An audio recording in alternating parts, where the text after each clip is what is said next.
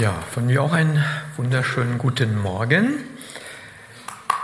Guten Morgen. Ja, danke. Bin nicht alleine, das ist gut. Ähm, das, was wir im letzten Lied gesungen haben, dass unser Gott ein festes Fundament bleibt für alle Zeit, da werden wir hoffentlich am Ende der Predigt äh, landen. Wenn alles gut geht und wir durchkommen, dann landen wir, dass Gott ein festes Fundament ist, der uns trägt. Bevor wir heute unseren Bibeltext, der, der vor uns liegt, Kapitel 12, 12 bis 29, äh, auslegen, betrachten, würde ich gerne nochmal die Verbindung herstellen zu dem, was wir in der vergangenen Woche gehört haben, äh, damit wir den Anschluss finden. Ähm, in der vergangenen Woche haben wir viel davon gehört, ähm, was es heißt, mit Ausdauer zu laufen, also trotz großer Schwierigkeiten dran zu bleiben, bei Jesus zu bleiben, auf ihn zu blicken, den Anfänger und Vollender unseres Glaubens. Und der Benny hat eben auch noch mal den Vers 3 gelesen, äh, wo drin steht, ja, blickt auf Jesus, der viel größere Schwierigkeiten, größere Anfechtungen, größeres Leiden hatte, als ihr habt und wie er damit umgegangen ist. Und jetzt kommen die Verse 4 bis 11. Da ähm, macht der Briefschreiber so einen Einschub und sagt, Leute, seht es mal aus Gottes Sicht. Alles, was euch begegnet, auch gerade an den schweren Dingen, was euch begegnet, ist letztendlich Erziehungshandeln Gottes an euch. Damit will Gott euch erziehen. Ist ja schon hart. Gell? Wir sind es ja heute nicht mehr so gewohnt, eine strenge Erziehung zu haben. Das war früher ein bisschen anders. Früher war die Strenge überbetont. Heute ist vielleicht dieses äh, nicht so starke, ja, stark zurechtweisen, Rahmen geben für die Kinder, Grenzen setzen, ist heute eher nicht mehr so ausgeprägt. Aber Gott hat sein Volk damals und will uns auch heute erziehen. Und warum macht er das? Er tut es aus Liebe. Weil wenn man jemand nicht erzieht, also wenn man seine Kinder nicht erzieht, oder jeder kennt es aus seiner eigenen Erziehung, als er erzogen wurde, bedeutet ja letztendlich Lieblosigkeit. Also keine Erziehung bedeutet Lieblosigkeit. Denn dann lasse ich den Menschen, überlasse ich den Menschen sich selbst. Das will Jesus und Gott nicht, sondern er will uns erziehen. Und das lesen wir in dem Vers 6 in dem 12. Kapitel, da steht, denn wen der Herr liebt, den erzieht er mit der nötigen Strenge. Also das ist die Übersetzung nach der neuen Genfer den erzieht er mit der nötigen Strenge. Jeden, den er als seinen Sohn annimmt, lässt er auch seine strafende Hand spüren. Also da ist die Liebe, ist letztendlich die Motivation, weshalb das alles geschieht. Also die äh, Leser damals sollten davon ausgehen, also alles, was uns hier begegnet, auch gerade an schweren Dingen, ist in Gottes Augen Erziehung für uns. Und dann kann es natürlich dazu führen, oder es führt dazu, und jeder, der Kinder hat und die erzieht äh, oder selbst erzogen wurde, denkt, das hat nicht immer Spaß gemacht. Das war manchmal ganz, ganz schön schlimm für uns, schlimm für mich. Da war viel Ungerechtigkeit und man hat vielleicht Strafe gekriegt für das, was man gar nicht gemacht hat. Äh, man wurde manchmal direkt dadurch niedergeschlagen, und das ist bei Gottes Volk auch so. Da ist Gottes Volk ja nicht anders. Und Gott schreibt es in seinem Wort auch in dem Vers 11.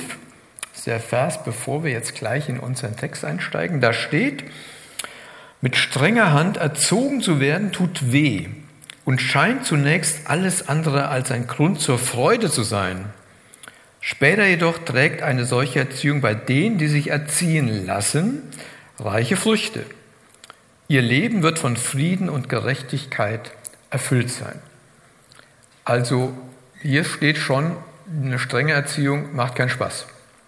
Das macht ja weder für Eltern Spaß, die erziehen, noch für die, die erzogen werden. Das war früher auch schon so. Wenn meine Eltern mich streng erzogen haben, das hat denen keinen Spaß gemacht, das haben die nicht gerne gemacht. Und ich äh, fand es auch ganz blöd.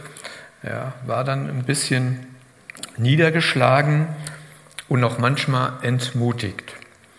Und so geht es Gottes Volk mitunter auch, so geht es mitunter auch jedem Einzelnen von uns, je nachdem, in welcher Lage er sich befindet.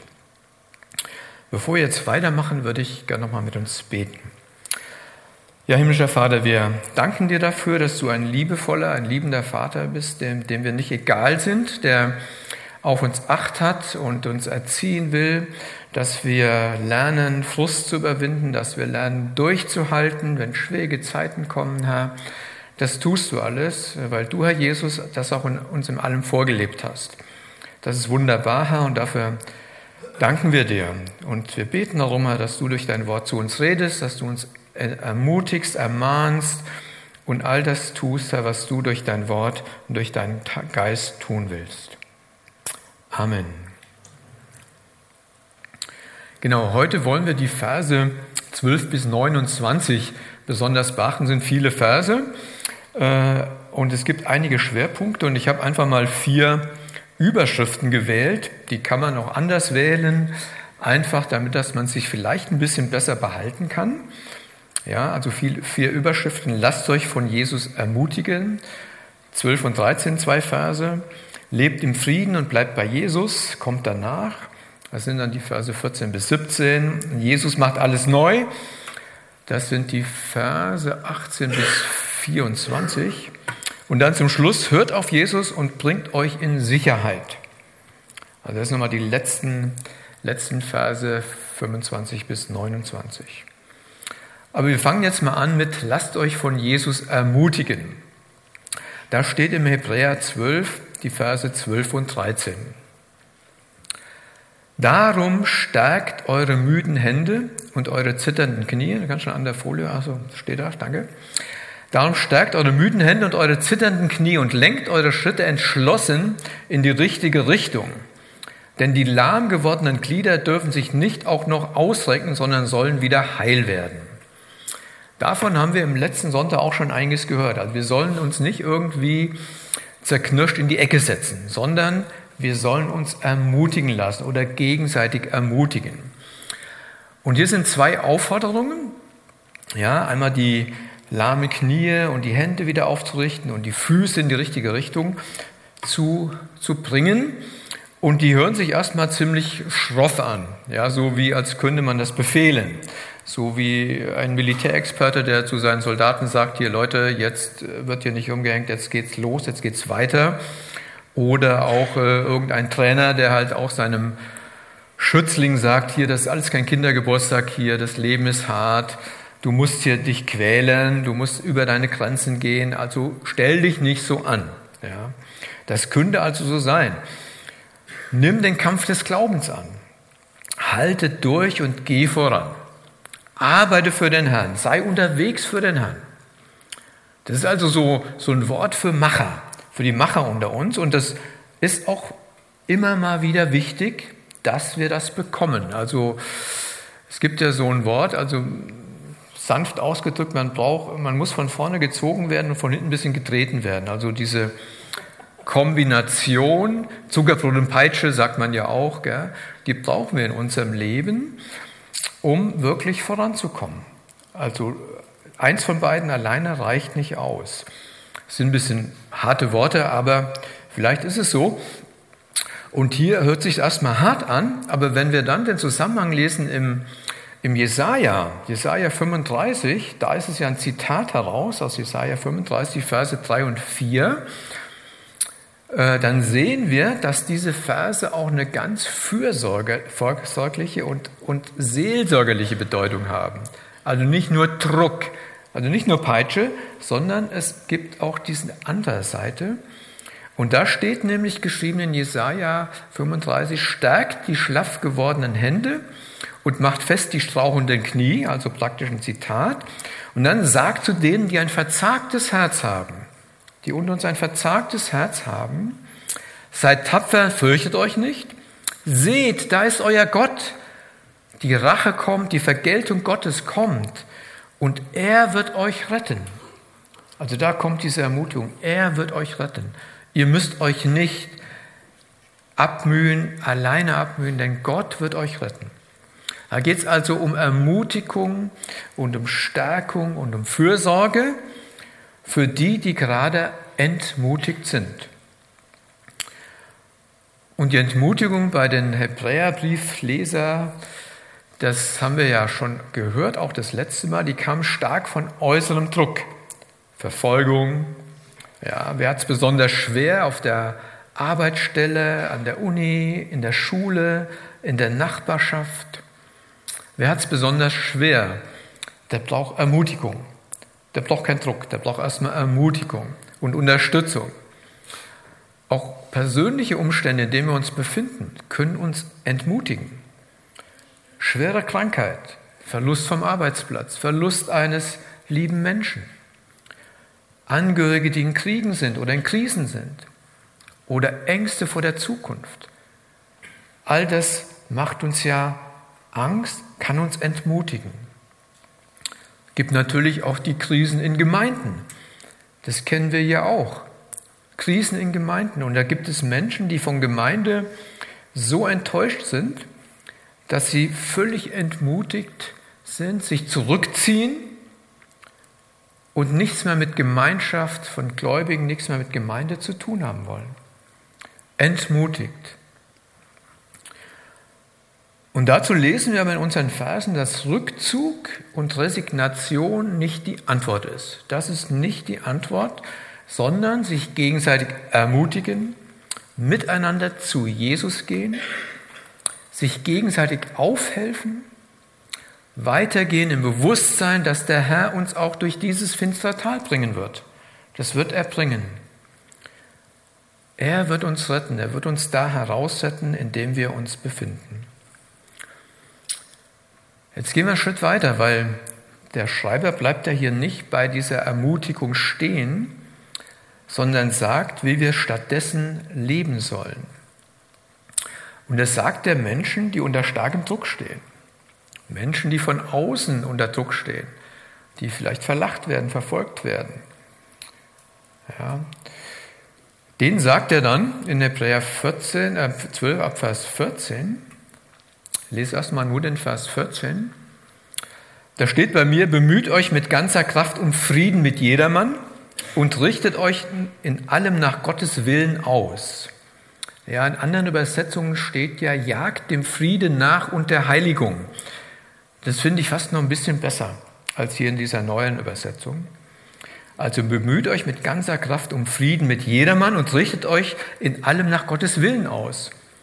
Denn ohne ein geheiligtes Leben wird niemand den Herrn sehen. Starke Worte. Starke Worte. Das werden Menschen gesagt, die in schwierigen Lagen sind. Also nicht denen, wie es gut geht, die sagen, gut, ich soll Frieden halt mit jedem, ja, das mache ich dann eben mal irgendwie. Es wird schon irgendwie klappen, in großen Ganzen alles gut, sondern die hatten Druck. Trotzdem sollten die dem Frieden nachjagen.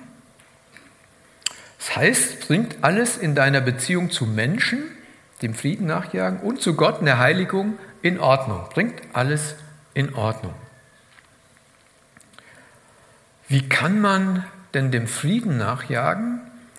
Überhaupt, wenn man von außen Druck hat, wenn andere Menschen einem nicht freundlich gesinnt sind? Aber wie kann ich dem Frieden nachjagen? Und dazu müssen wir dann natürlich den Römerbrief lesen. In Römer Kapitel 12, die Verse 18 bis 21. Da schreibt Paulus, wenn es möglich ist, und soweit es an euch liegt, lebt mit allen Menschen in Frieden. Recht euch nicht selbst, liebe Freunde, sondern überlasst die Rache dem Zorn Gottes. Das sagt der Menschen, die von außen Druck haben, denen Menschen ungerecht begegnen, die verfolgt werden, die verlacht werden. Das sagt er denen. Denn es heißt in der Schrift, das Unrecht zu rächen ist meine Sache, sagt der Herr. Ich werde Vergeltung üben.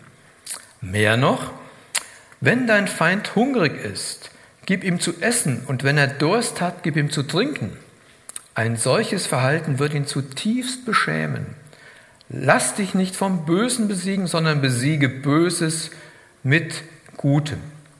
Das schreibt der Paulus den Römern.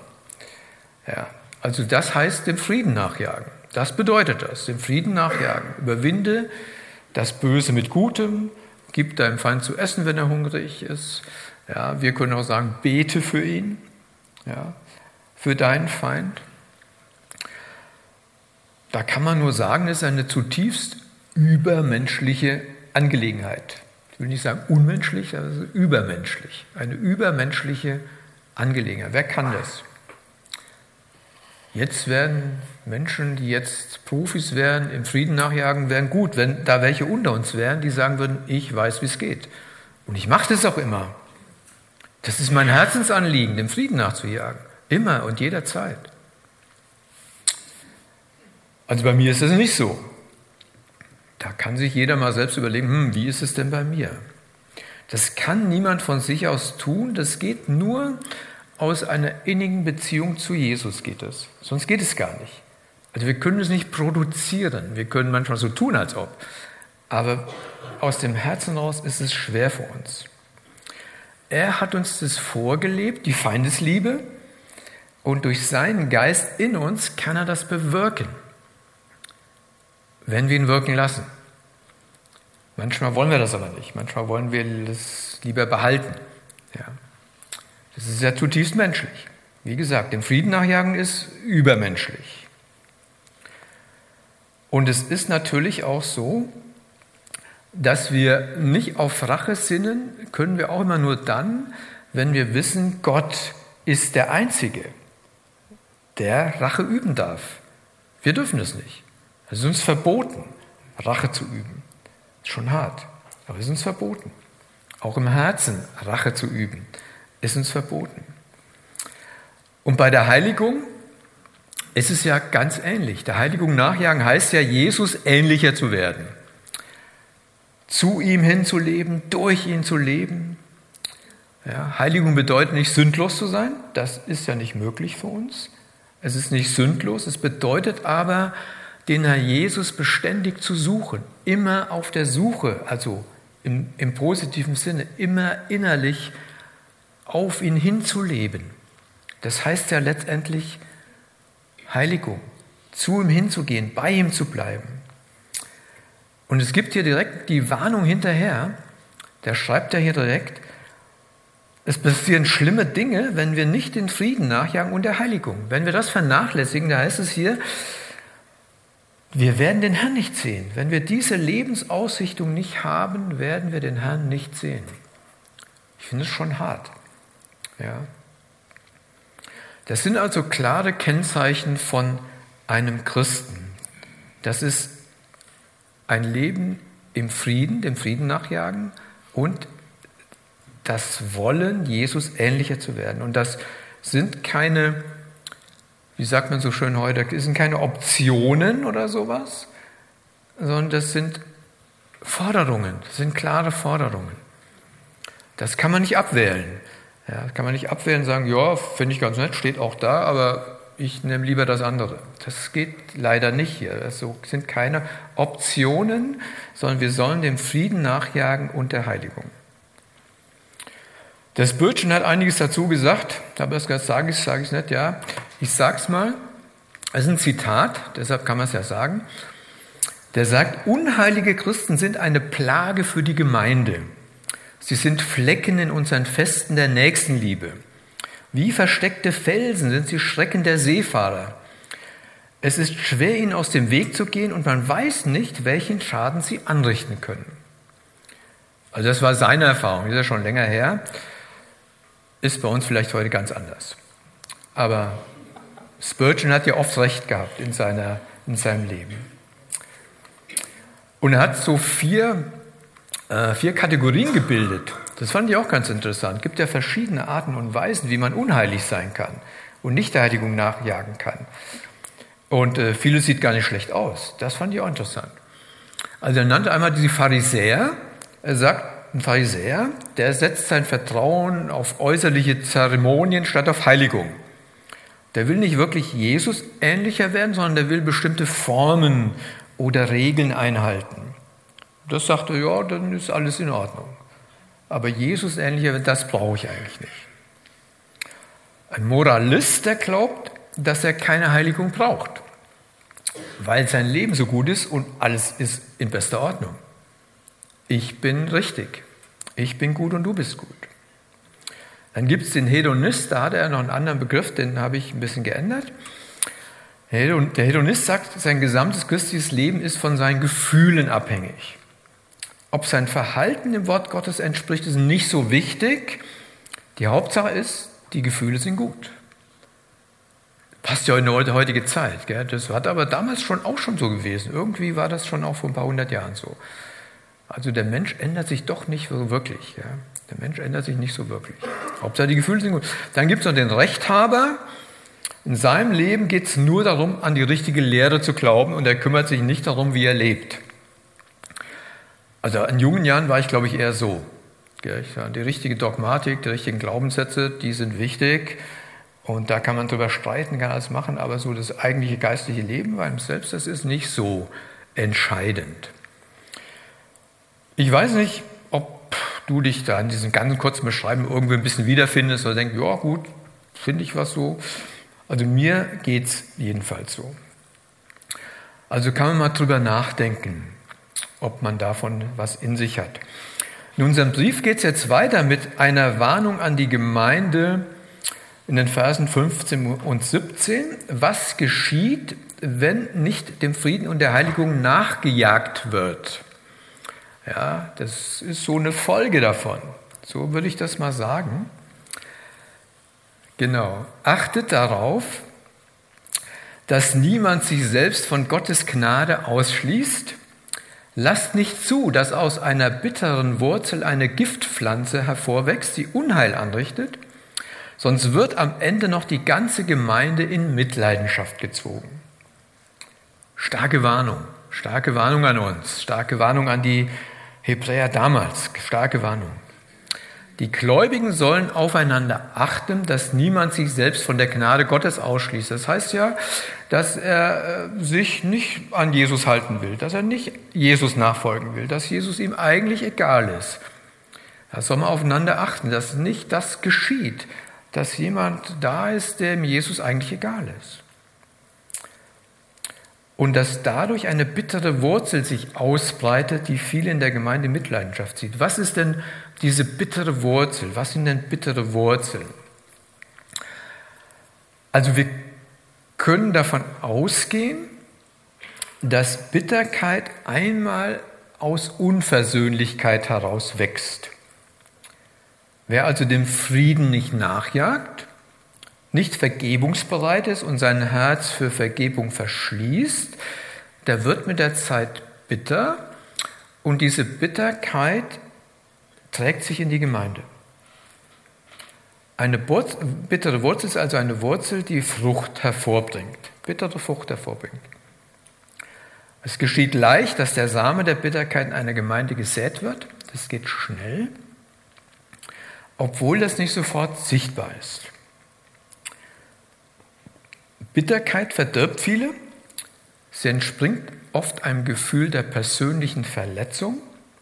Ist ja auch schwierig dann, ja, persönliche Verletzung. Und viele halten auch mit erstaunlicher Hartnäckigkeit an dieser Bitterkeit fest. Ist schon erstaunlich. Also nicht der Heiligung nachjagen, nicht dem Frieden nachjagen, sondern an der Bitterkeit festhalten. Wie komme ich da raus? Wie kann ich denn da rauskommen, wenn ich da raus will? Das ist gar nicht so einfach. Wie komme ich da raus? Dazu braucht man sicher andere Geschwister, die einem dabei helfen. Die einem dabei helfen, sich wieder an die Gnade Gottes zu erinnern. Die Gnade, die mich errettet hat, die Gnade, die mich erlöst hat. Wahrscheinlich ist es auch nötig, Buße zu tun darüber dass man ein unversöhnliches Herz hat. Und dass man beginnen kann, auch mit anderen wieder gnädig umzugehen. So gnädig wie der Herr Jesus mit mir umgeht, jeden Tag, jede Stunde, jede Sekunde. Dass ich so gnädig mit den anderen umgehe. Das kann ich aber nicht aus mir heraus, kann ich nur, wenn ich bei Jesus bin, wenn ich mit ihm zusammen bin. Und dann kann ich wahrscheinlich auch dann irgendwann wieder die lieben, die es nicht verdient haben kann die lieben, die es nicht verdient haben. Das ist diese eine bittere Wurzel. Es gibt noch eine andere bittere Wurzel. Das fand ich auch ganz interessant. Die kann man im Alten Testament finden, im 5. Mose ab Vers, äh, Kapitel 29 ab Vers 17. Da steht geschrieben, oder da sagt Mose, sagt Mose, niemand unter euch, kein Mann, keine Frau, keine Sippe und kein Stamm, darf sich jemals vom Herrn, unserem Gott, abwenden und den Göttern dieser Völker nachlaufen. Sonst wächst unter euch eine Wurzel, die bittere und giftige Früchte hervorbringt. Also das ist nochmal so eine bittere Wurzel. Und der Abschnitt endet dann im, äh, im Mose. Das hätte zur Folge, dass er selbst sterben und viele Unschuldige mit uns mit ins Verderben reisen würde. Also was wir eben gehört haben, wird viele infizieren. Diese bittere Wurzel wird viele infizieren. Also in diesem Fall, was wir in 5. Mose lesen, da geht es darum, dass Gott oder Jesus im Grunde des Herzens abgelehnt wird. Ja? Und ich im Grunde ein gottloses Leben lebe, obwohl ich die äußere Form einhalte. Das ist möglich. Ja? Das ist, man sagt so schön, äh, ja, man, man, man ist innerlich emigriert, man ist innerlich nicht mehr bei Jesus. Äußerlich sieht es noch so aus dann spielen Götzen in meinem Leben die Hauptrolle und darum drehen sich meine Gedanken und meine Gefühle. Ich habe kein wirkliches Interesse an dem, was Gott will und missachte auch seine guten Ordnungen. Ich bin mein eigener Herr und das Wort Gottes sagt, und mein Gott ist mein Bauch. Ja, so steht es manchmal. Was ist dein größter Götze? Die Frage wird sich ja dann stellen, was ist dein größter Götze? Da gibt es ja so eine, es laufen Listen ab. Gell? Und äh, 1 bis 10 oder A bis Z, was auch immer. Wir werden nachher noch sehen, was unser größter Götze ist. Ja. Aber da kann man sich jetzt schon mal ein bisschen mit beschäftigen in Gedanken. Was ist dein größter Götze? Hier in unserem Text geht es ja dann weiter.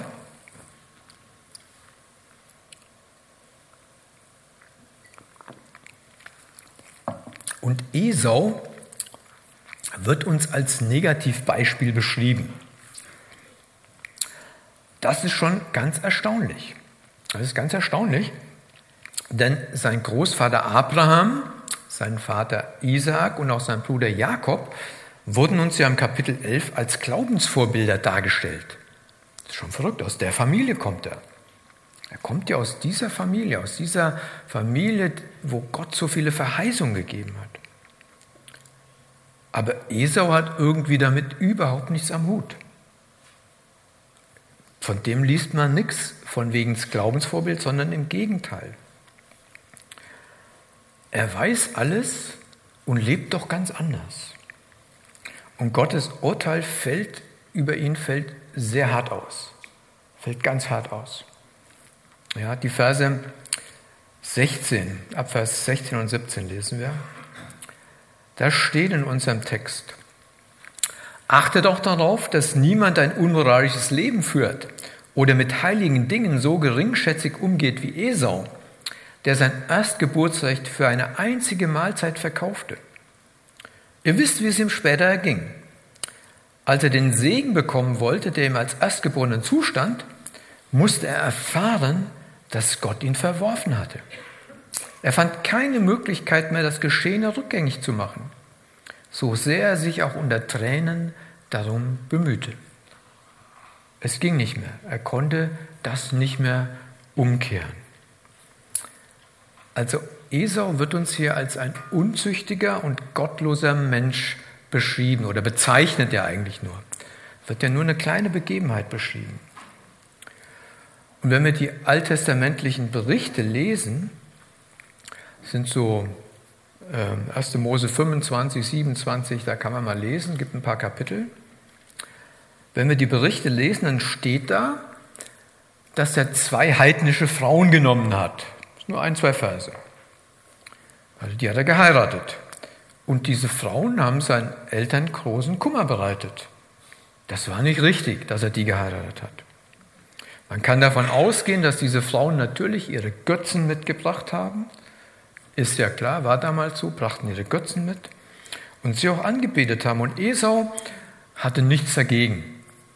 Lesen jedenfalls nicht, dass er irgendwas dagegen hatte, sondern im Gegenteil. Er widersetzte sich der Tradition, eine Frau aus dem eigenen Volk zu nehmen, aus dem verheißenen Volk zu nehmen, hat er nicht gemacht. Er handelt aus reinem Egoismus und aus Lustprinzip. Die fand er toll, die nehme ich, die heirate ich, egal was Gott sagt, egal was die Eltern sagen. Interessiert mich gar nicht. Und dann verscherbelt, das kann man nicht anders sagen, er das von Gott geheiligte Erstgeburtsrecht für ein einfaches Essen. Man liest nichts von fünf Gänge-Menü, von Sternekoch oder sowas, sondern von einem ganz einfachen Essen. Da verscherbelt er dieses Essen. Wenn man das nachliest, sieht man ja, dass es Esau eigentlich egal war. Natürlich hat der Jakob einen Deal gemacht, er sagt hier, verkauf mir es, dagegen kriegst du, was sagt, was sagt der Esau, womit verkauft er sein Essen, mit welchem Spruch? Ich muss sowieso sterben. Was soll mir das Erstgeburtsrecht? Liebe Leute, das ist irgendwann und wer weiß überhaupt, was dann noch ist, keine Ahnung. Jetzt habe ich Hunger, jetzt muss ich meinen Bauch befriedigen, jetzt brauche ich was. Gib's mir und du kannst alles andere haben. Und da steht zum Schluss, so verachtete Esau sein Erstgeburtsrecht. Also er verachtete das, was Gott gegeben hat. Das war wie ein Schlag ins Gesicht Gottes. Gottes gute Gabe Gottes Gnade, Gottes Ordnung wird aus reinem Lustprinzip verworfen. Was geht mich das an? Jetzt brauche ich meine Befriedigung. Aus einem rein irdisch und weltlich gesinnten Herzen verkauft Esau das wichtigste Gut, das größte Vorrecht, das der erstgeborene Sohn hatte. Das hat nur der erstgeborene Sohn gehabt. Und als er dann später die ganze Dramatik erkannt hat, als es dann zu spät war, als der, da wollte er das alles ändern.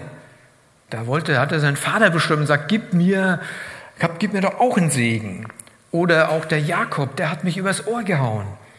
Also er war außer sich, aber nicht über sich.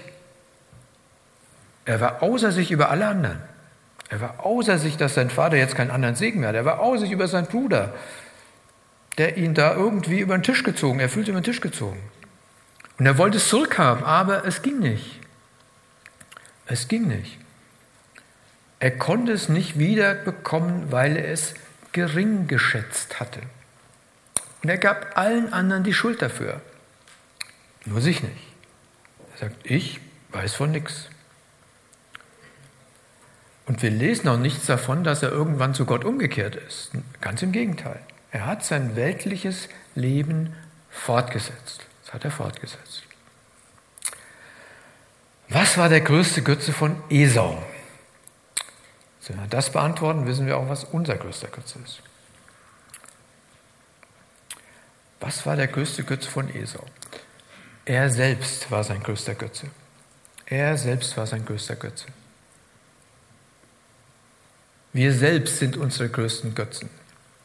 Wir beten uns an. Esau hat sich angebetet, er hat gesagt, mir geht es um meinen Bauch und mir geht es um meine Lustbefriedigung und mir geht es um das alles, was ich hier sehe. Das will ich alles haben. Was Gott dazu sagt, ist mir völlig egal. Also, wenn es mir gut tut, dann nehme ich es mir. Ja. Und Paulus beschreibt im Kapitel 3 vom Philipperbrief genau diese Menschen. Ich weiß nicht, beschreibt er mich? Muss man mal gucken. Gell? In Kapitel 3 im Philipperbrief, da schreibt Paulus, Folgt alle meinem Beispiel, Geschwister, und richtet euch auch an denen aus, deren Leben dem Vorbild entspricht, das ihr an uns habt. Viele leben nämlich ganz anders. Zum Menschen in der Gemeinde in Philippi. Viele leben nämlich ganz anders. Ich habe schon oft vor ihnen gewarnt und auch jetzt kann ich nur unter Tränen von ihnen reden. Sie sind Feinde des Kreuzes Christi und sie enden im Verderben. Ihr Gott sind ihre eigenen Begierden und sie sind stolz auf Dinge, für die sie sich eigentlich schämen müssten. Das Einzige, was sie interessiert, ist diese irdische Welt. So beschreibt Paulus die Gemeinde in Philippi. Viele leben anders. Schon hart. Dann denke ich, bin ich, gehöre ich zu den vielen. Diese Worte sollen uns jedenfalls warnen und wir müssen unser Leben immer auf den Prüfstand stellen. Und es hört auch nie auf. Der Jason hat letzte Woche gesagt, er ist 40 Jahre Christ, ich bin jetzt so über 45 Jahre Christ und ich kann euch sagen, das hört nie auf. Das hört nie auf. Man ist nie durchgeheiligt, auch wenn man es gern wäre. Ich weiß noch, als ich ein junger Mann war, jung im Glauben, dann haben alte Omas, zwei, die haben immer gebetet, über 80 gebetet, dass der Herr ihnen vergibt und was er also war. Ich habe gedacht, was haben die für Probleme? Ich bin Anfang 20, ich meine, ich habe Probleme, Sünden, klar. Aber die doch nicht. Habe ich die gefragt, sage ich, wieso? Sagte, ja, das glaubst du gar nicht. Je älter du wirst, desto mehr merkst du das erst, wie viel Sünde und Schuld in deinem Leben ist und in deinem Herzen ist, wie du dich selbst betrügst, wie du dein eigener Götze bist. Und jetzt bin ich ja auch schon noch nicht ganz 80, aber trotzdem so auf dem Weg dahin, wenn der Herr mich leben lässt. Und ich muss sagen, die haben recht. Die haben recht. Mein Leben muss immer wieder auf den Prüfstand gestellt werden. Und die Versuchungen und das Leben ohne Jesus, das Ignorieren von Gottes Dingen, das ist immer wieder in einem. Das ist verrückt. Das ist wirklich verrückt. Deshalb bleibt nur das Nachjagen der Heiligung, das bleibt uns nur. Das muss man sagen. Immer bei Jesus, immer auf Jesus bleiben. Ja, jetzt gibt es eigentlich einen Bruch, habe ich gedacht. Ja, ab Vers ähm, 18 kommt jetzt noch so ein Einschub, der ist besonders für die Hebräer gedacht, will ich mal sagen. Da können wir auch was von nehmen. Wir lesen den Text, das ist ja ein langer Text von 18 bis 24. Da steht geschrieben, nur habt ihr ja Gott auf ganz andere Weise kennengelernt als die Israeliten damals am Sinai. So, da waren wir ja schon mal nicht dabei, wir sind auch keine Israeliten. Der Berg, zu dem sie kamen, war ein irdischer Berg. Er stand in Flammen, war in dunklen Wolken gehüllt, es herrschte Finsternis, ein Sturm tobte, Posaunenschall ertönte und eine Stimme sprach zu ihnen, vor der sie sich so fürchteten, dass sie inständig baten, kein weiteres Wort mehr hören zu müssen.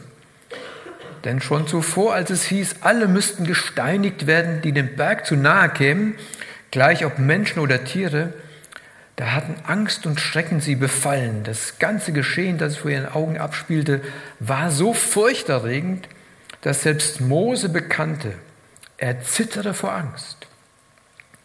Und ihr hingegen, das war der Berg Sinai, ihr hingegen, also ihr neutestamentlichen Menschen, ihr seid zum Berg Zion gekommen, zur Stadt des lebendigen Gottes, zu dem Jerusalem, das im Himmel ist, Ihr seid zu der festlichen Versammlung einer unzählbaren großen Schar von Engeln gekommen, zu der Gemeinde von Gottes Erstgeborenen, deren Namen im Himmel aufgeschrieben sind. Ihr seid zu Gott selbst gekommen, dem Richter, vor dem sich alle verantworten müssen, und zu den Gerechten, die bereits vollendet sind und deren Geist bei Gott ist.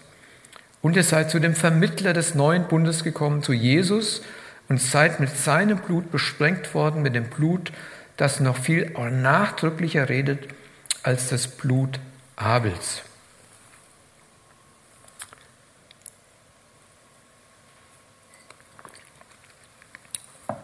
Das können wir jetzt natürlich nicht komplett auslegen. Das wäre jetzt ein bisschen viel für heute Morgen.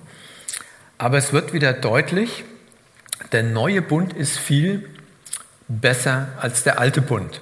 Das haben wir im Hebräerbrief schon einige Mal gehört. Und hier wird beschrieben, dass die Israeliten am Berg Sinai Todesangst hatten. Sie wollten, dass der Sturm, die Finsternis, der laute Trompetenstall, dass all das, was da zu hören war, dass es aufhören sollte. Und sie hatten Angst vor Gott und versprachen, alles zu tun, was Gott ihnen sagt. Und Mose hatte selbst auch Angst, erstaunlicherweise. Und wir wissen, wie dann diese Geschichte weitergegangen ist, dass diese Angst oder auch die Ehrfurcht vor Gott, die damals herrschte, die hat nicht bewirkt, dass die Heiligkeit unter dem Volk Gottes zugenommen hat. Die hat, nicht, hat es nicht bewirkt. Diese Herzen der Israeliten wurden nicht verändert. Und 40 Tage später haben sie ein goldenes Kalb angebetet und haben gesagt, das ist unser Gott, der hat uns aus Ägypten gebracht. Also diese Erfahrung, dieses Erlebnis war weg. Ja, Gott war weg. Und jetzt gibt es was ganz Neues, ja, was viel Besseres, sondern ihr seid zu dem Berg Zion gekommen. Unsere Beziehung orientiert sich nicht mehr an der Erfahrung des Volkes Israel damals, das das am Berg Sinai gemacht hat. Wir kommen zu einem anderen Berg, Zion. Wer schon mal in Israel war, weiß, Zion gibt es wirklich. Man nennt ja die Israeliten manchmal auch Zionisten oder eine bestimmte Form davon. Wir kommen zu Jesus. Und dann gibt es so die Vergleiche, die fasse ich mal schnell zusammen. Das Gesetz, das uns verurteilt, gab es auf dem Berg Sinai. Das Kreuz, das uns rettet, gab es auf dem Berg Zion. Der Sinai, das war Furcht und Schrecken. Menschen durften sich nicht Gott nähern, sondern nur Mose durfte hin. Der Berg Zion, da lesen wir hier, Jesus, da kann jeder sich Gott nähern, der mit ihm lebt. Bei Jesus sind Zehntausende, eine große Festversammlung. Nicht nur einer darf kommen, sondern alle, die gläubig sind, dürfen kommen. Jesus ist der Mittler und durch sein Blut wurde der neue Bund besiegelt. Also wieder mal die Überlegenheit des alten Bundes zum neuen Bund und jetzt sozusagen nochmal die Erinnerung an die Hebräer Christen, Geht nicht wieder zurück nach Sinai. Denkt nicht an den alten Bund. Lasst euch nicht wieder auf euer altes Leben ein. Ja? Die hatten ein gesetzliches Leben. Ich weiß nicht, wie dein altes Leben ist. Lass dich nicht wieder auf dein altes Leben ein. Überleg noch überhaupt nicht mehr. Das, das, das zieht ja manchmal das alte Leben. Ne? Manche Dinge waren ja toll. Sünde ist ja schön. Ja, deshalb denkt man manchmal an die alten Sünden, an das alte Leben, denkt, das war doch eigentlich ganz schön. Da hatte ich doch gute Gefühle. Jetzt soll ich die nicht mehr haben. Also geh nicht wieder zurück in das alte Leben, sondern blicke auf Jesus. So, und jetzt kommen wir zum letzten Abschnitt für heute. Da geht es dann nochmal um so eine existenzielle Warnung für die Leser. Frage, was das auch für uns bedeutet, werden wir auch sehen eine existenzielle Warnung und Gottes Versprechen, sie zu retten. Das überschrieben mit Hört auf Jesus und bringt euch in Sicherheit.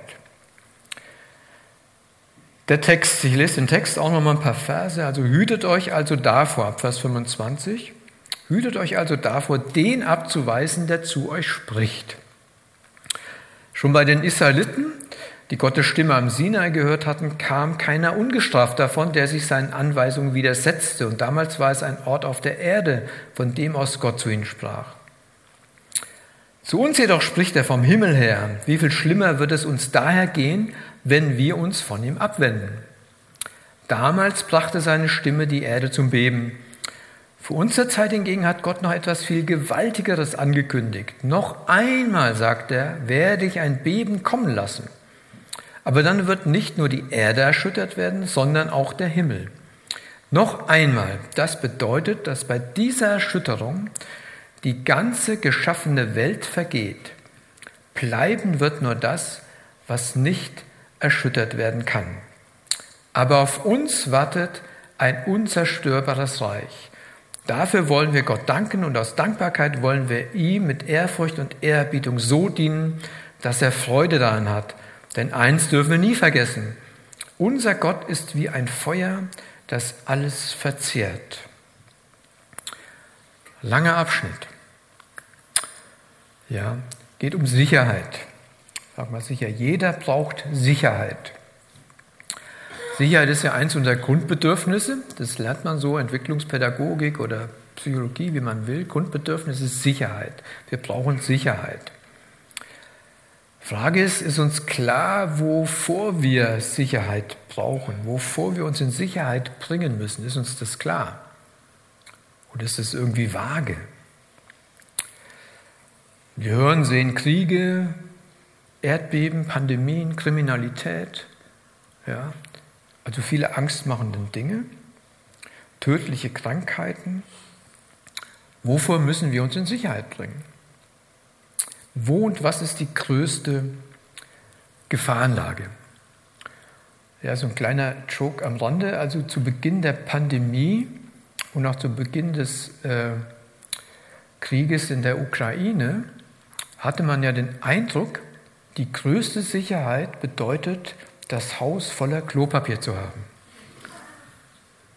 Den Eindruck hatte man, dass das die größte Sicherheit bedeutet. Wahnsinn, also völlig irrational. Keine Ahnung, warum das so war, aber es war so. Ja.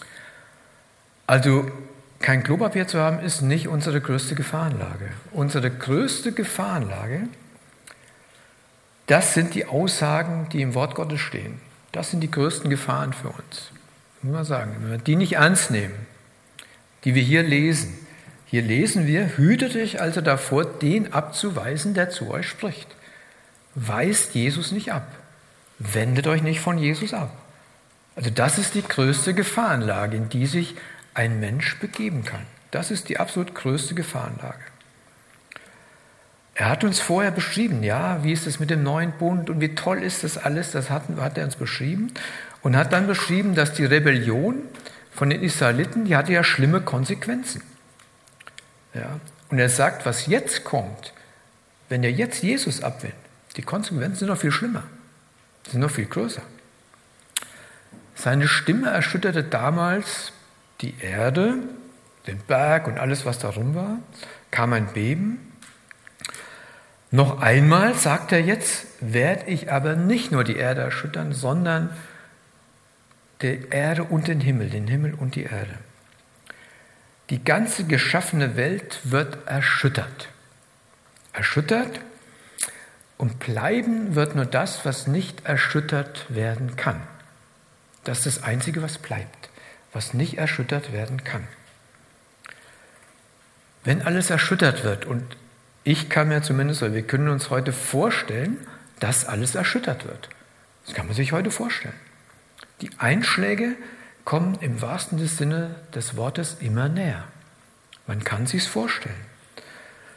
Und in der Zwischenzeit macht auch kein Mensch mehr Witze darüber, wie man das früher manchmal so gemacht hat, wenn es weit, weit weg war.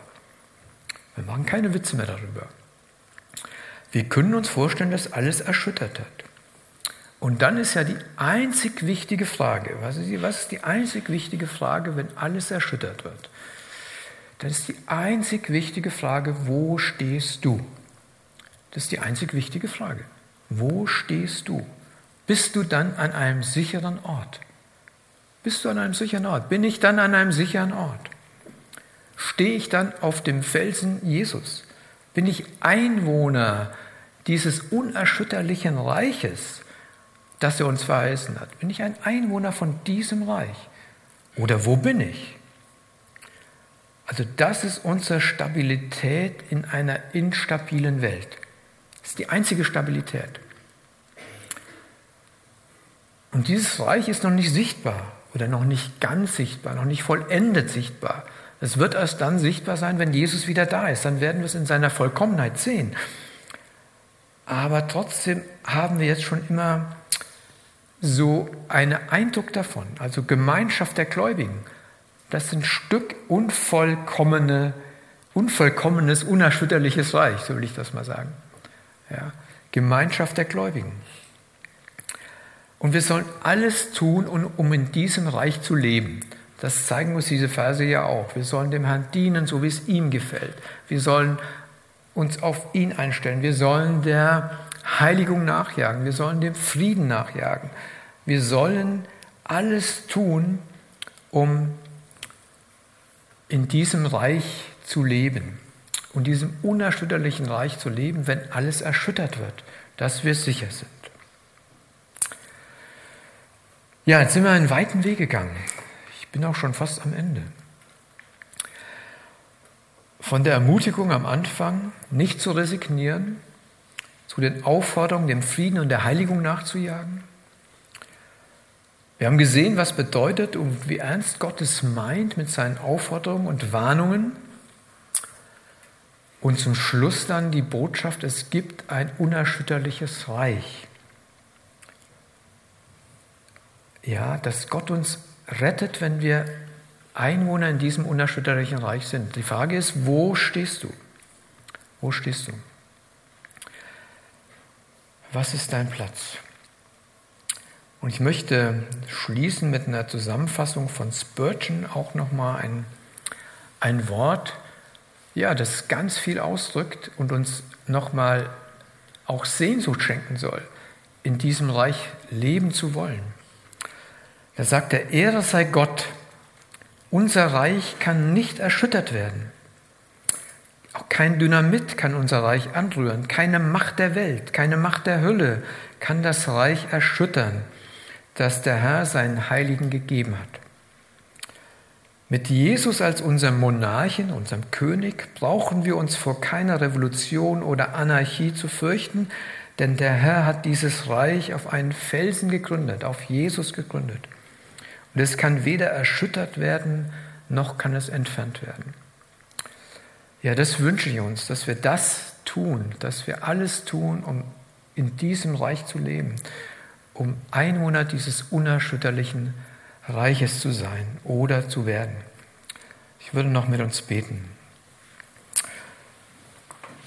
Ja, Jesus, wir danken dir dafür, dass du derjenige bist, der ja, so ehrlich mit uns ist. Ich finde schon, Herr, dass du bist äh, oftmals brutal ehrlich, dass du sagst, was in uns ist. Ja, dass wir unser eigener Götze sind, dass du uns äh, sagst, dass wir nicht versöhnen, uns nicht versöhnen wollen, dass wir nicht der Heiligung nach. All das hältst du uns vorher und doch bist du gnädig und barmherzig und willst uns retten, willst uns in dein Reich bringen, Herr, das unverweslich ist, was nicht kaputt geht, was unerschütterlich ist. Herr, dafür danke ich dir von ganzem Herzen auch an diesem Morgen, Herr. Bitte um, ja, um deine Gnade, Herr, dass wir das erfassen. Amen.